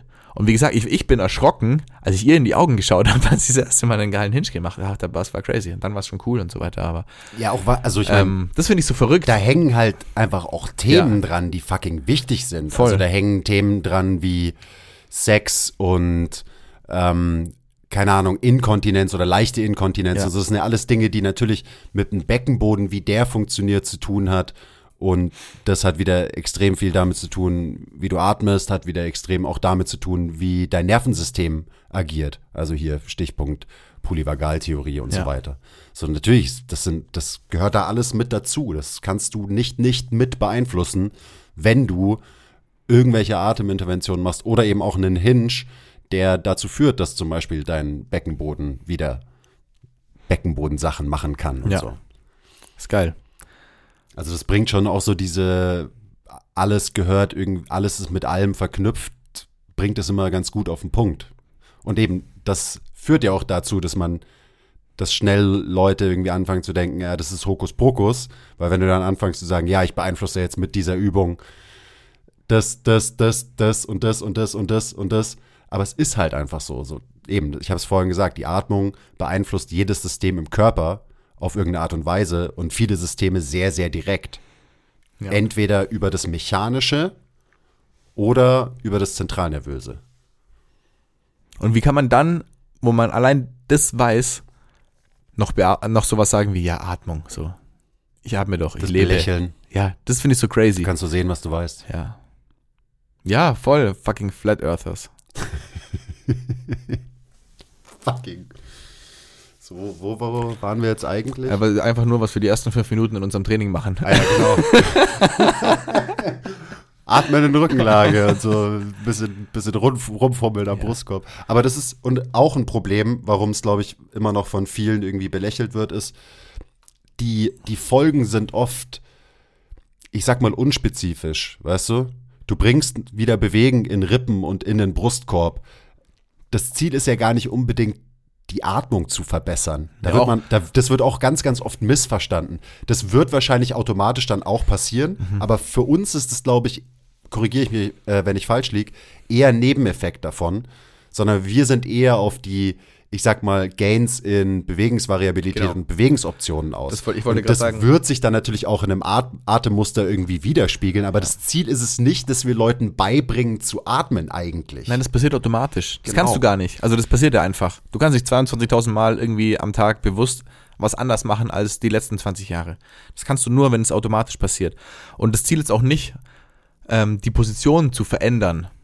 Bisschen vielleicht, aber hauptsächlich für Schon, also zum, zumindest kurzfristig äh, auf jeden Fall kurzfristig, aber für die Trainingssession. Deswegen machen wir es ja, by the way, auch am. Anfang, ja, ähm, unter anderem. ich, ich wollte gerade nur darauf hinaus, dass, also man wird immer eine Tendenz haben, in gewissen Positionen zu sein. Und das Ja. ist auch ein bisschen, das wollte ich sagen, so da wirst du nie, nie final, keine Ahnung, von jemandem, der die Rippen krass flärt, zu jemandem, der ein krasser, ähm, weiß ich nicht, Narrow Eyes, ey, einen anderen Rippenwinkel hat oder so. Das ist ja auch oft, was Leute denken, was sie mit sowas verändern ähm, können, aber an Kann so, man auch. Ja, Kann man, aber eben, es ist, es ist nicht unser Ziel. So. Und wenn es passiert, dann ist es cool. Also, wa was du sagst, ist quasi, unser Ziel ist es nicht unbedingt, die Haltung zu verändern mit Atemarbeit. Genau, sondern einfach nur, also wie du schon gesagt hast, für mehr Variabilität ähm, zu sorgen, dass man aus den Positionen, in denen man festhängt, auch raus kann und sich Genau, auch über ein Spektrum Option bewegen hast, kann. Genau. rauszukommen. Ja, genau. Und, weil da, da muss ich schon sagen, bei, und das sieht man natürlich bei den Extremfällen, sieht man es extrem. Ja. So, ich habe eine Kundin, die verändert durch ihr Training ihre Haltung massiv. Mhm. So, die, die, die wächst manchmal vier Zentimeter durch eine Session. Ja. Und natürlich hat sich ihre Haltung verändert. Aber ich weiß genauso, dass ein paar Stunden später sie wieder vier Zentimeter kleiner ist. Ja. Und es ist aber vollkommen okay, weil mein, mein Ziel ist es gar nicht, durch diese Intervention dauerhaft ihre Haltung zu verändern oder noch schlimmer, ihre Haltung zu korrigieren. Das Ziel ist es einfach nur, ihrem System zu zeigen, hey, du kannst übrigens mehr als das, wie du es halt Genau. immer machst. So. Ja. Das, das ist das, was wir meinen, wenn wir davon sprechen, dass wir ähm, Leuten mehr Variabilität geben wollen. Einfach nur die Option, eine gewisse Bewegung machen zu können. Ja. Und wenn dein System dann Bock hat, diese Option zu nutzen, dann wird dein System diese Option auch nutzen. Und es ist auf jeden Fall gut, wenn unser System diese Option hat. Definitiv.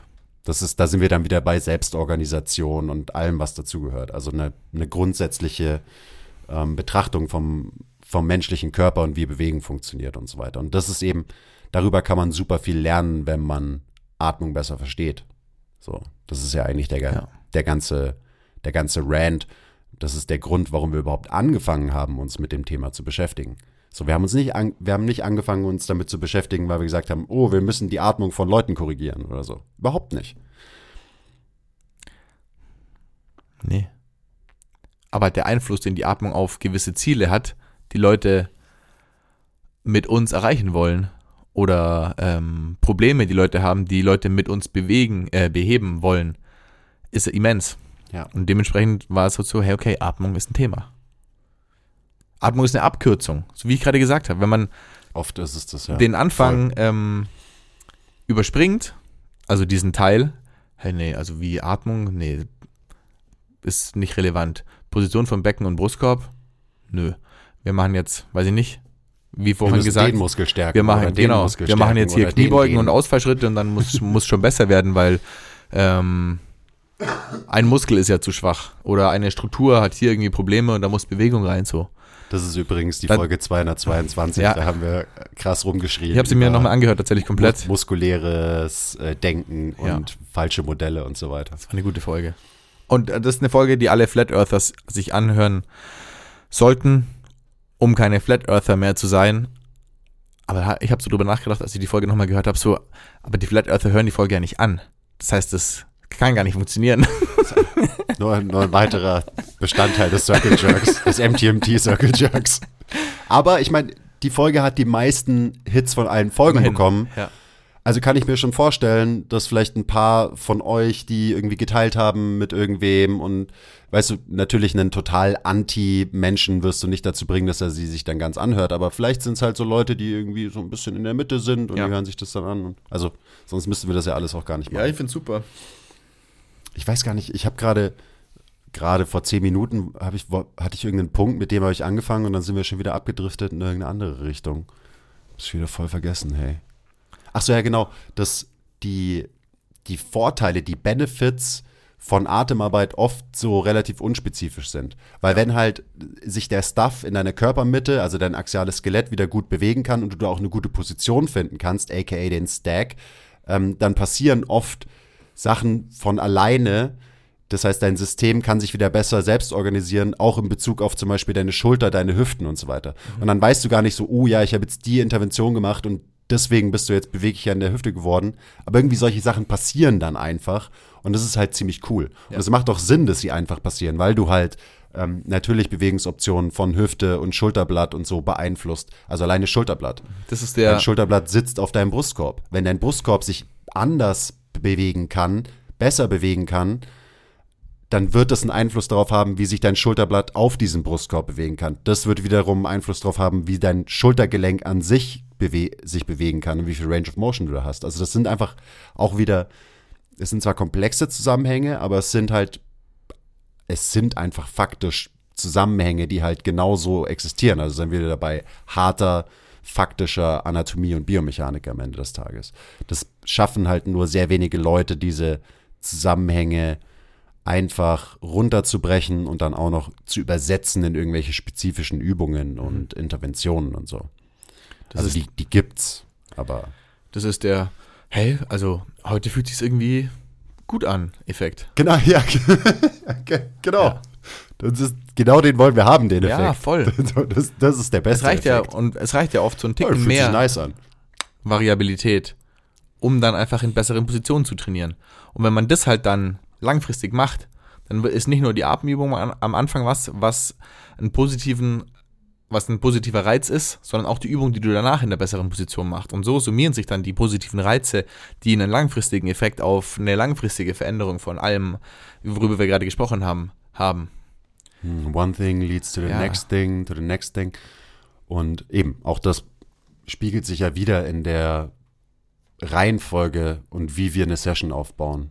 Dass wir eben Ja, erstmal atmen, dann gewisse Positionen trainieren, dann in die komplexen Bewegungen gehen, wo sich eben, du hast es vorhin, glaube ich, schon kurz angesprochen, auch der, das Coaching und Cueing ja verändert. Weißt du, du, du fasst die Leute viel an, du redest super viel, du cuest super viel. Am Anfang, wenn die am Boden liegen und so vermeintlich simple Übungen machen, ja, ich atme hier ein bisschen, ähm, damit du dann am Ende, wenn die Leute die komplexen Bewegungsmuster machen, Ahnung, Kniebeugen, Rudern, Ausfallschritte und so, da musst du dann gar nicht mehr so viel Input geben, genau. weil das System mehr Optionen hat in dieser Phase und sich dementsprechend auch besser und vielleicht leichter, effizienter selbst organisieren kann in diesen großen Bewegungsmustern. Und das ist eigentlich immer das Ziel.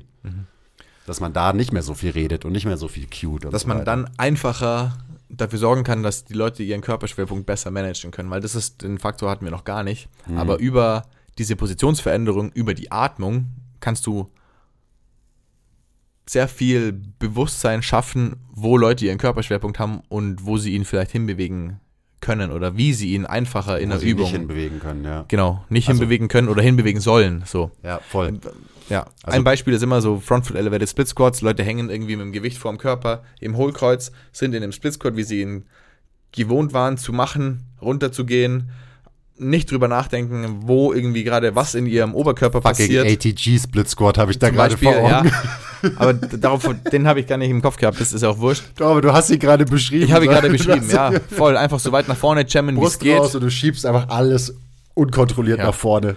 Und wenn du davor auf einer Matte dafür gesorgt hast, dass Leute ein Bewusstsein haben, wo ihre Rippen gerade stehen, was in ihrem Becken passiert, wo sich gerade irgendwie was bewegt, dann kannst du ihnen einfach sagen, hey, jetzt atme einmal aus, schließ deine Rippen, spürst du die Position, spürst du ein bisschen Spannung im Rumpf, okay, geil. Merkst du, du bist jetzt irgendwie einen Ticken weiter hinten als gerade und jetzt fahr einfach wie ein Aufzug hoch und runter oder mach von mir aus einen ATG Split Squat. Ähm, aber halt diese Position in deinem ähm, Oberkörper, in deinem Rumpf, in deiner, halt in deinem axialen Skelett am Ende, zwischen Becken und Brustkorb. Und Auch das wird ja auch zum Beispiel mit durch den Beckenboden Ja. gesteuert. Ich finde so, ich glaube, das habe ich von Pat Davidson, so dieses Modell von wegen, wenn du dich vertikal bewegen willst, so bin ich gerade drauf gekommen, dann musst du quasi dafür sorgen, dass dein, dein hinterer Beckenboden sich exzentrisch orientieren kann, dein vorderer quasi konzentrisch und dann kannst du dich gerade hoch und runter bewegen und wenn du eine Hinspielbewegung machst, dann ist es andersrum. Nee, jetzt habe ich es vertauscht gerade. Ich habe es aber auch. vertauscht. Ja. Jetzt habe ich es gerade vertauscht, aber egal. Ähm, und auch das sind eben so Sachen, die, die da mit drin stecken Ja. in diesem ganzen Themenkomplex. Aber sorry, ja, jetzt habe ich dich mal wieder unterbrochen. nee, gar nicht, war, ich war fertig. Dann, weil das hat ja auch alles was mit dem Stack zu tun. Und das würde ich vielleicht, also vielleicht auch abschließend einfach nochmal erklären, warum der Stack so wichtig ist im Zusammenhang mit Atmung und Atemarbeit. Weil eben Zylinder, hast du vorhin gesagt. So der Stack ist quasi so eine Zylinderform, in der du gleichmäßig dich in alle Richtungen expandieren kannst. Und deswegen ist der Stack auch eine Grundvoraussetzung für eine Atemübung. Weil erst in einer gestackten, neutralen Position kannst du wirklich in alle Richtungen expandieren. Wenn du zum Beispiel, wie beim ATG Split Squat, vorne krass geöffnet bist, weil du im Hohlkreuz bist, und dann atmest du, dann wird auch die Luft nach vorne gehen. Oder die Expansion generell. Und nicht nach hinten. Weil du nicht gestackt bist. Und genauso ist es auch andersrum, wenn du halt vorne krass dicht bist, weil du, keine Ahnung, du läufst so rum, wie auch viele Leute rumlaufen, als hätte dir vorne jemand gegen das Brust, Brustbein geboxt, dann expandierst du nur nach hinten und nicht nach vorne. Und genau deswegen ist es für uns so wichtig, dass wir die Leute halt in die Mitte bringen, damit sie dann, wenn sie zum Beispiel vorne zu offen waren, dann machen wir vorne ein bisschen zu und dann können sie wieder nach hinten expandieren. Und genau so kann man diese, diese Pressure Leaks, also das, das Druckleck, weißt du, wo tritt quasi der Druck aus aus deinem axialen äh, Skelett? So kann man dem so ein bisschen Herr werden und das ist dann auch wiederum nur dafür da, den Leuten mehr Variabilität zu geben, neue Optionen zu zeigen, eben über die Atmung. Und das ist so die Connection Stack. Und deswegen ist der Stack zum Beispiel auch dann im, im Krafttraining selber wichtig. Weil wenn du halt eine Bewegung machst, wie eine Kniebeuge in einer gestackten Position, dann atmest du ja auch, während du die Kniebeugen machst, in dieser gestackten Position. Und während du deine Kniebeugen machst, atmest du und expandierst dich beim Einatmen in alle Richtungen und komprimierst dich wieder aus allen Richtungen beim Ausatmen und so. Das heißt, du hast quasi so nebenbei auch immer natürlich Atemarbeit, wenn du es so sehen willst, in deinem Krafttraining. Und wenn du das in guten Positionen machst, dann ist es, dann ist es nice. Dann hast du das einfach noch so nebenbei quasi mitgenommen, ähm, dass auch deine, dein Brustkorb und dein Becken sich quasi in Bewegung gut bewegt haben. Und das ist so das, worauf ich viel mehr Fokus lege inzwischen. Und deswegen, weißt du, du verbringst mehr Zeit mit deinen Leuten, würde ich sagen, als ich am Anfang auf einer Matte und wirklich mit Positionsarbeit und Atemarbeit. Ich bin immer eher so, okay, wie kann ich das einfach mit reinbringen, wenn ich mit meinem Kunden Rudern mache, Split Squats mache und so weiter. Mir ist klar, dass du das auch alles machst. Ähm, aber das ist, ich finde, es ist oft leichter, weil dann kann man das den Leuten unterjubeln, ohne dass sie es merken. Und Ja. dann sind sie nicht so, oh Mann, jetzt muss ich wieder atmen, ich Aber bin doch hier zum Trainieren. Und so. Genau das will ich aber. Also Ich weiß. ich, also ich, auch ich will so. einfach oft so dies, genau dieses ähm, Bewusstsein der Menschen dafür, dass das ein Thema für sie ist, dem sie eine gewisse Priorität schenken sollten, weil es gut für sie ist. Ja. Aber ähm, ja, Voll. ich, ich, ich, ähm, du blickst auf jeden Fall richtig mit dem, was du sagst. Und was ich noch sagen wollte, bei so nur Beispiel Kniebeuge, das sind ja Sachen, die passieren so oder so. Also alles, was in unserem ähm, ähm, Bauchraum ist, geht bei einer Kniebeuge mit nach unten und muss wieder mit nach oben kommen. Und wir Menschen, hast du vorhin auch schon gesagt, wollen uns immer auf eine effiziente Art und Weise bewegen. So, und die effizienteste Art und Weise, wie man die Sachen, ohne dass es irgendeine Störung in der Bewegung oder im System gibt, von oben nach unten bewegt, ist halt in der gestackten Position, wenn der Beckenboden es leicht hat, die Sachen einfach gerade nach oben zu schießen, wenn man aus der tiefen Kniebeuge hochkommt. Ähm, kommt. wenn man Open Scissor, also wenn man quasi zu weit im Hohlkreuz ist, zu weit geflairte Rippen hat, ähm, dann schießt der Beckenboden die Innereien erstmal nach vorne in den Bauchraum, dann müssen sie wieder zurück irgendwo ins Zwerchfell und dann bei der ähm, Einatmung schießt das Zwerchfell die dann wieder nach vorne im Bauchraum und ähm, dann nach unten im Beckenboden und dann ähm, gibt es wahrscheinlich weder im Zwerchfell eine schöne ähm, Kontraktion oder Anspannung und Entspannung genauso wenig wie im Beckenboden, dann haben wir irgendwie ziemlich viel Kompression hinten im Rücken, das dann irgendwann zum Problem wird, wenn Leute bei Kniebeugen ihren unteren Rücken merken und deswegen dann irgendwie aufhören, Kniebeugen zu machen. So, und dabei ist es eigentlich so, so einfach, hey, mach einfach diesen Stack und Übungen sind nur Mittel zum Zweck. Was verfolgen wir dann mit einer Kniebeuge? Ja, wir arbeiten an Sachen wie Kraft, an Bewegungen und so weiter, aber wir wollen doch einen Reiz mit dieser Übung setzen. Und klar kann man die Übung als Mittel zum Zweck nehmen, um an der Position zwischen Becken und Brustkorb, um an der Bewegung hier von den Innereien zu arbeiten. Aber es geht oft ja auch um Muskelaufbau. Es geht ja oft auch um ähm, keine Ahnung, das Training vom Herz-Kreislauf-System und so weiter. Und dann Oder wollen wir das doch so, oder Maximalkraft, und dann wollen wir das doch so gut wie möglich machen. Und das heißt, alle Störvariablen ähm, rausnehmen und für eine effiziente Bewegung sorgen, weil dann können wir wahrscheinlich nur, wenn wir das, das verändern und für eine effizientere Bewegung durch eine bessere Bewegung sorgen, mehr Gewicht nehmen, haben einen besseren Reiz. So, auch da ist eine Abkürzung. Ja, das, Und das ist ja so- das Schöne, weißt du, das ist nicht nur so, oh ja, wir wollen Bewegungsoptionen und Variabilität fördern, deswegen ist der Stack wichtig. Nee, ähm, wenn man von intraabdominalen Druck redet, dann ist auch dafür der Stack einfach die beste, effizienteste Position. Das sieht man jetzt übrigens auch, ähm, Shoutout an Team Benchboy, ähm, die machen da in, in letzter Zeit immer mehr Content drüber, so der Stack im Powerlifting. Also jetzt eben zum Beispiel, wenn du einfach schwer squatten willst. Natürlich willst du maximal gleichmäßigen, festen Druck haben in deinem axialen System, während du einen schweren Squat machst.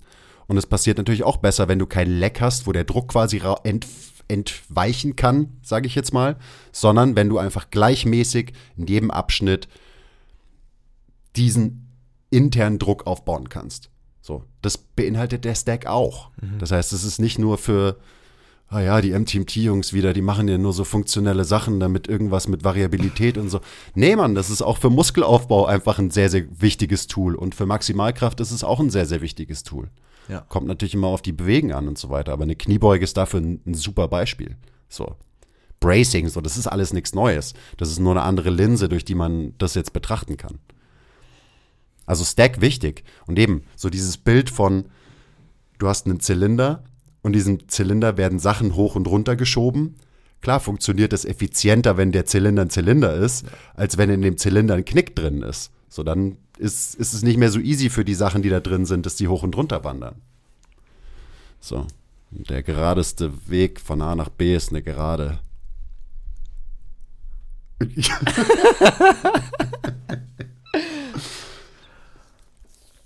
Ja.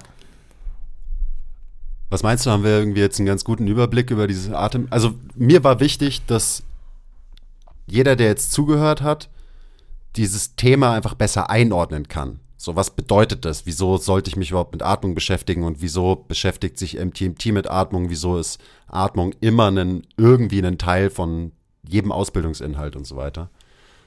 Glaubst du, wir haben das gut gemacht? Ich glaube schon. Okay, cool. Ich glaube schon.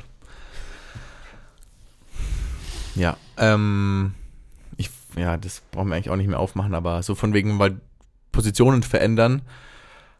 Mit meinem Rumpf hat es definitiv was gemacht, dass ich irgendwie besser gelernt habe, meine Rippen zu schließen, meine seitlichen Rumpfmuskeln für das zu verwenden, für was sie gemacht sind, eben auch halt die Position zu halten und nicht nur meinen Rektus und so. Also auch für eine optische Erscheinung von unserem Torso ist eine gute Position einfach wichtig. So, und Optik hin oder her, aber es ist halt einfach ein Faktor. Viele Menschen haben ja die Motivation, ähm, sich zu bewegen und zu trainieren aus optischen Gründen. Und das Narrativ kann man dann auch nehmen. So. Ist auch egal, ich weiß gar nicht, wie Ja, ich so ein, bin, so ein schöner, neutraler Brustkorb ist optisch Ja. auf jeden Fall irgendwie geiler als so ein Brustkorb, wo halt da die Rippen so nach vorne rausstehen, zum Beispiel. zum Beispiel, ja. Habe ich noch nie wirklich drüber Ich nachgedacht. weiß auch gar irgendwas Ähm, wollte aber ich eigentlich Ende, gerade noch ja. sagen und das ist mir dann eingefallen. Also das ist nur was, was mir bei mir selbst quasi aufgefallen ist. Und da sind wir dann auch wieder beim Thema, weißt du, von wegen Haltung verändern oder so. Auch deine Struktur Ja. wird sich natürlich längerfristig anpassen an die veränderte Funktion. Und die Funktion veränderst du durch gewisse Trainingsinterventionen, also Structure follows Function oder so.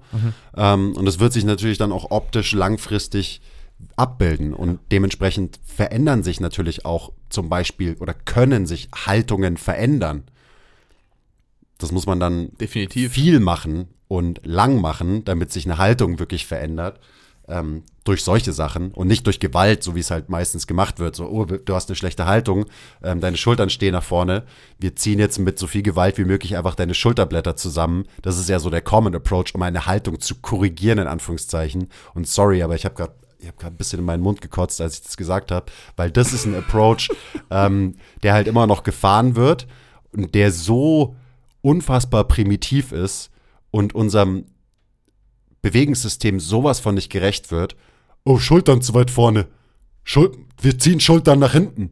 So, ja, das ist logisch auf den ersten Blick und ich habe so auch darüber nachgedacht in meiner Anfangszeit, aber äh, wenn man sich so ein bisschen mit den Themen auseinandersetzt, dann wird klar, dass das halt nicht so ein sinnvoller Approach ist. Auch wenn er auf den ersten Blick logisch erscheint. Das ist der, ich mache das mit Gewalt und gut, da brauchen wir jetzt gar nicht anfangen, auch alles, was dahinter steckt. Also alleine, dass man sich anmaßt zu sagen, das ist eine schlechte Haltung. So, da fängt ja schon an.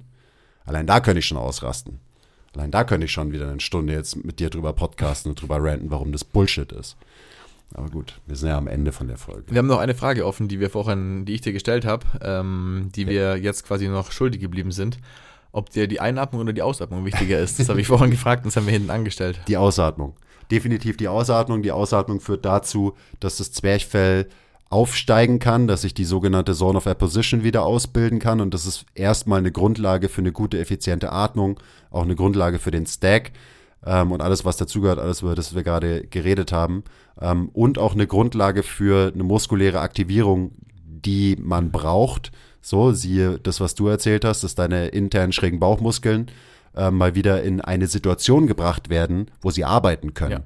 Das ist oft einfach eine volle Ausatmung. Plus, eine Ausatmung ist der Part von der Atmung, der mit einer sympathischen ähm, Hemmung verbunden ist. Also sprich, sie aktiviert quasi dein parasympathisches Nervensystem. Das heißt, eine Ausatmung ist auch natürlich dementsprechend ein super wichtiges Element von jeder Meditation, die du machst und so weiter. Ähm, also es gibt, gibt viele Gründe und das hat viel mit unserer heutigen Zeit zu tun, so mit unserem Lifestyle und wie sich unser Leben entwickelt hat, dass wir inzwischen wahrscheinlich alle ähm, ein bisschen mehr Ausatmung vertragen könnten in unserem Leben. So der Andi sagt ja auch immer, okay, erstmal ausatmen und ja. dann.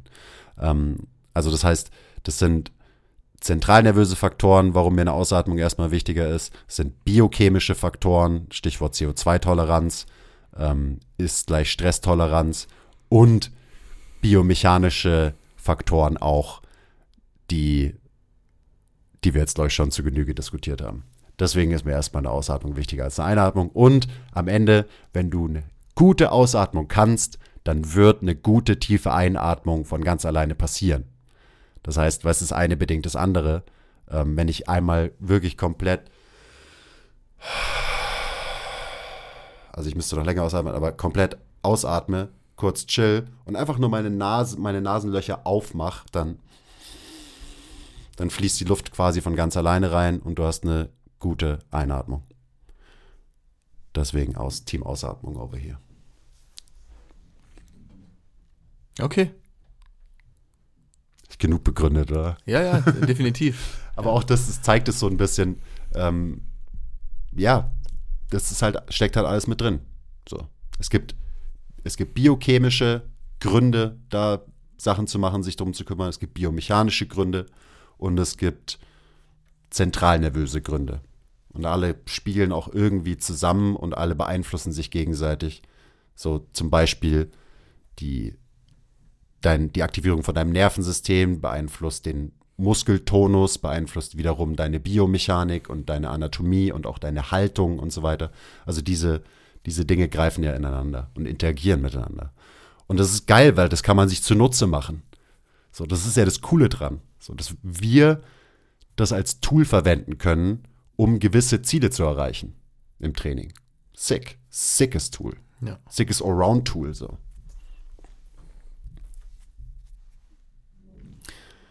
Ja, ähm, danke, dass ihr zugehört habt. Schön, dass, dass wir mal wieder ja. zusammen gepodcastet haben. Jetzt ist äh, Freitag 14 Uhr, das heißt, wir müssen jetzt auch langsam los.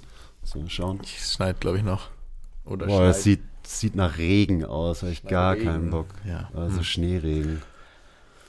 Ja, das ist ein geiles Thema. Ich meine, das ist gerade so, gerade, weiß nicht ob gerade, aber generell, ich einfach weil halt der Einfluss so unfassbar groß ist und weil es was ist, was niemand macht, also ich sage es provokativ, niemand, ähm, ist mir das so wichtig. Niemand macht es so. ja, ja. Und das eben. Und das ich meine jetzt so- gar nicht, weißt du, natürlich gibt es Menschen, die das irgendwie auch in unserem, in unserem Dunstkreis machen und es gibt mehrere Menschen, die in Deutschland Leute so trainieren und so weiter, aber so, das ist noch nicht mal annähernd bei dem Grand der Population angekommen, wie groß der fucking Einfluss einfach nur von einem Bewusstsein für eine bessere Atmung auf chronische untere Rückenschmerzen, auf bla bla bla bla bla ist. So, und das ist am Ende ja nicht unbedingt ein Hexenwerk im Vergleich zu dem, was Menschen machen, ähm, in der Hoffnung, diese Probleme anzugehen. Da will das Einzige, was ich von ihnen will, drei Übungen, die sie regelmäßig machen. Also deswegen, deswegen meine ich, es ist so einfach. Du brauchst keine Arzttermine, du brauchst keine Physiotherapietermine, du musst nicht lange warten, du musst nicht in irgendeine Röhre, du brauchst Du musst dir nicht mal irgendwelche Schaumstoff-Plastikteile nicht. kaufen, die du dir in deine Muskeln reinbohren sollst. Ja. So. Also das, das ist Ja. zum Beispiel so ein Ding, weißt du, Leute, die ähm, sich den Rückenretter Retter kaufen und dann zehn Minuten am Tag auf irgendeinem Ball rumrollen, um ihren Schmerzen Herr zu werden. Wenn man die zehn Minuten in gute, gezielte Atemarbeit zum Beispiel investieren würde, holy fuck, wird's uns als Gesellschaft besser gehen. Ja. Aber auch da, atmen musst du tatsächlich aktiv machen. Du musst dich auf was konzentrieren und dich auf irgendeinen scheiß Ball setzen und dir Schmerzen zufügen. So ist halt nach wie vor noch ein bisschen passiver und äh, dementsprechend machen es Leute vielleicht auch lieber. Oder es liegt einfach nur daran, dass sie halt äh, vom Marketing für dumm verkauft werden. I don't know. Nochmal und, anderes Schmer Thema. und Schmerzen mögen. Gell, Roland? Ha? Scheiße, wer ist Roland? Oh Mann, If you know, you know. okay. I don't know. Weiß nicht, wer der Roland ist. Ich überleg Aber Du weißt, wer der Roland ist. Ja.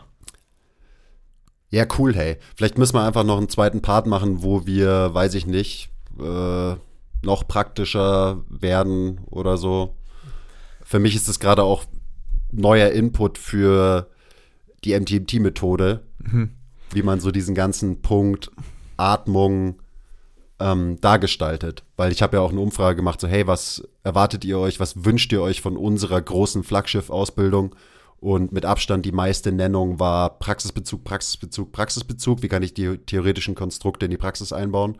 Und ich glaube, gerade bei dem At Atmungspunkt wird es super wichtig, Ja. dass man halt ganz, ganz viele Praxisbeispiele liefert. Also zum Beispiel so, okay, hey, du kannst, es gibt einen Pump-Handle, du kannst hier nach vorne expandieren und so weiter. Und dafür kannst du zum Beispiel diese Positionen und diese Übungen nutzen und so.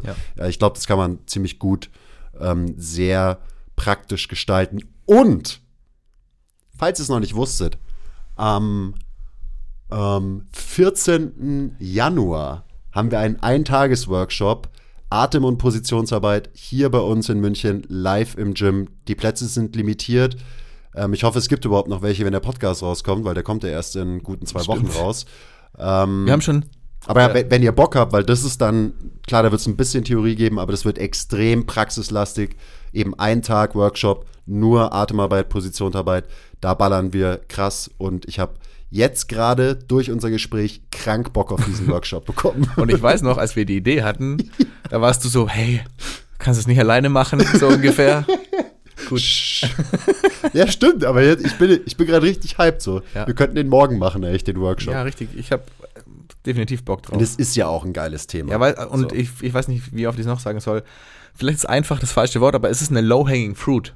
Das ist viel, viel passender. So, das ist relativ einfach, das zu pflücken. Und dann ist es nicht einfach, weil es auch Zeit, Wiederholungen und Fokus braucht. Das ist auch ein Problem mit Menschen, die können sich nicht auf solche Sachen konzentrieren, die spüren Ja. da nichts und so. Man muss den Kopf ein bisschen anlassen, während man sich ähm, bewegt und nicht einfach auf irgendein Gerät klemmen und eine halbe Stunde ähm, steppen oder so. Ballern! Und, ähm, aber ja. Hier laut unserer Karte heute sind schon drei Plätze verkauft. Also wenn noch Plätze frei sind, Leute, dann seid schnell, wenn der Podcast rauskommt. Aber ich glaube, das wird ein guter Tag hier bei uns in München. 14. Jänner. Jänner. Für die Leute aus Österreich. Ja, es wird lit. Meldet euch an. Dann können wir auch äh, uns gegenseitig die Hände schütteln und solche Sachen. Jetzt weiß ich, was ich sagen wollte. Ähm, weil du gerade gesagt hast, Praxisbezug ist wichtig. Wir haben neue Aufkleber, Leute. Mm, Ist Machen. So, so geil, Machen. Wie, wie du anfängst, immer so, wenn, wenn dir irgendwas einfällt oder wenn du aufgeregt bist, mal irgendwas zu nehmen, rumzufuchteln oder du haust auch immer so auf den Tisch rum. Wenn du willst. Ja, ich muss alles auf einmal sofort sagen, weil sonst könnte ich was vergessen, was ich sagen will, Leute. Versteht ihr das nicht? Ähm, beim Thema Praxisbezug ist es wichtig, dass ihr das selbst macht und ausprobiert und auch einfach, egal wie groß der Praxisbezug, den wir euch in Ausbildungen oder Seminaren geben, bieten, ihr müsst es selber spüren und ihr müsst es selber ganz oft auch sehen, was, wo, wie passiert, um mit euren Fingern taktile Reize zu setzen, um auch zu spüren, wo bei Menschen Expansion passiert und um Leuten dann auch dementsprechend quasi die passenden Interventionen zu geben. Wie bei allem anderen ist da auch quasi Andys ähm, Input. Es gibt nichts Gutes, außer man tut es. Wichtig, egal ob es für euch selbst ist oder wenn ihr das mit euren Leuten macht. Also, wenn ihr das Ganze gehört habt, dann fangt ab jetzt an, das in euer Training und in eure Therapie oder das Training mit euren Coaches einzubauen. Das war mein Schlusswort. Ich sage jetzt nichts mehr. Okay, bye.